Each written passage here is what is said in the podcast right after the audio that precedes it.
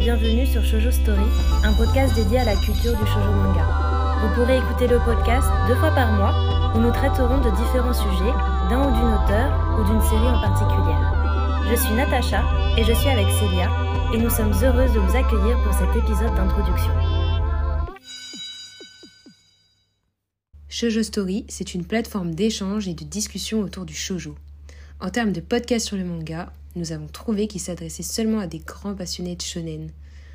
Quand on est allé sur les plateformes de podcast, on a cherché shoujo, podcast, mais rien qui nous allait. Du coup, on a décidé de se focus sur l'intemporalité et la singularité des sujets traités par le shoujo et de se lancer dans cette aventure par nous-mêmes.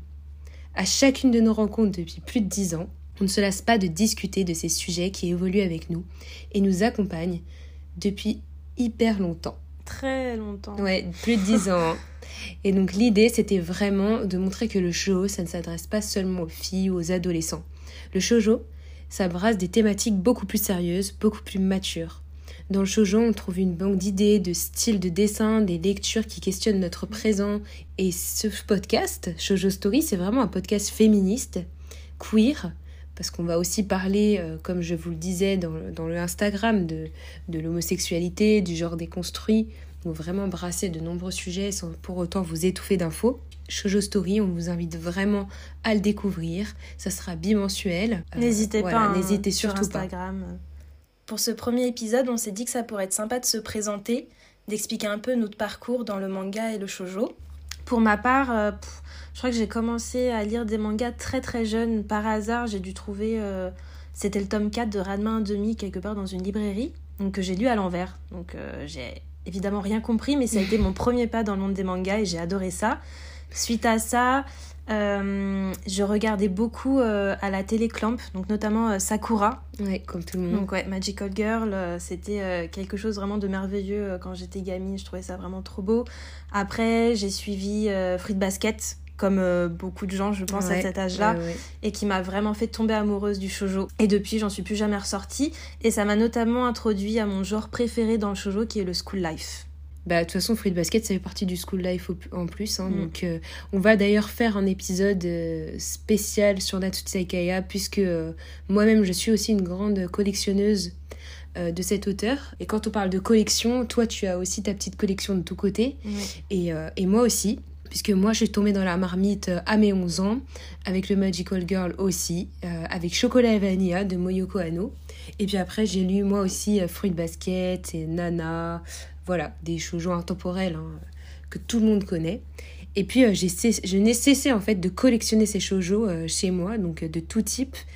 Moi, je suis plus intéressée par le dark shoujo, donc Kaori Yuki, Matsuri no. Voilà, j'aime bien tout ce qui parle de vampires, euh, des contes, euh, où il y a beaucoup de rapports avec euh, aussi la mode du gothique Lolita. Voilà, c'est vraiment l'envie de partager autour du shoujo, mais aussi autour de la, autour de la mode japonaise. Et donc, euh, tous ces, ces savoirs que j'ai emmagasinés pendant toutes ces années, moi, j'avais vraiment envie de les partager, pas seulement avec toi, Natacha, même si Mhm. j'adore parler avec toi, mais avec euh, un plus grand nombre de personnes, parce que je sais qu'il y a d'autres passionnés qui sont touchés par ce sujet. Exactement. Puis on l'a vu avec euh, notre compte Instagram, on a eu vos retours et on sait que vous êtes nombreux du coup à vouloir euh, justement euh, parler de ce sujet-là, du shoujo. Donc c'est aussi pourquoi on veut faire ce podcast. On veut faire ce podcast pour euh, casser des clichés qu'il y a autour euh, de ce genre-là. On veut euh, faire ce podcast pour partager avec vous sur les shoujo, sur les mangas, parler de nouvelles séries, parler de découvertes, euh, parler de bonnes adresses, avoir vos avis aussi sur, euh, sur les séries. Ouais, n'hésitez surtout pas à Voilà. nous donner ses avis d'ailleurs. Le but, c'est vraiment que ce soit un échange entre vous et nous, que ce soit pas Voilà, une plateforme un- d'échange, exactement. Voilà. Et ben on vous laisse avec euh, notre premier épisode qui est sur l'an 24. On espère que vous allez euh, l'écouter, le partager à fond. Euh, voilà, c'est un épisode sur le vintage manga, donc très très bonne écoute. N'hésitez pas du coup à nous donner euh, vos avis sur Instagram via les DM, parce qu'on sera vraiment heureuse de, de les connaître. Et puis bah bonne écoute et à la prochaine. À la prochaine. L'intro et l'outro de ce podcast ont été réalisés par Passif Agressif. Merci d'avoir écouté cet épisode. N'hésitez pas à le partager et à nous suivre sur Instagram Shoujo Story. Retrouvez les épisodes sur toutes les plateformes ainsi que sur YouTube gratuitement.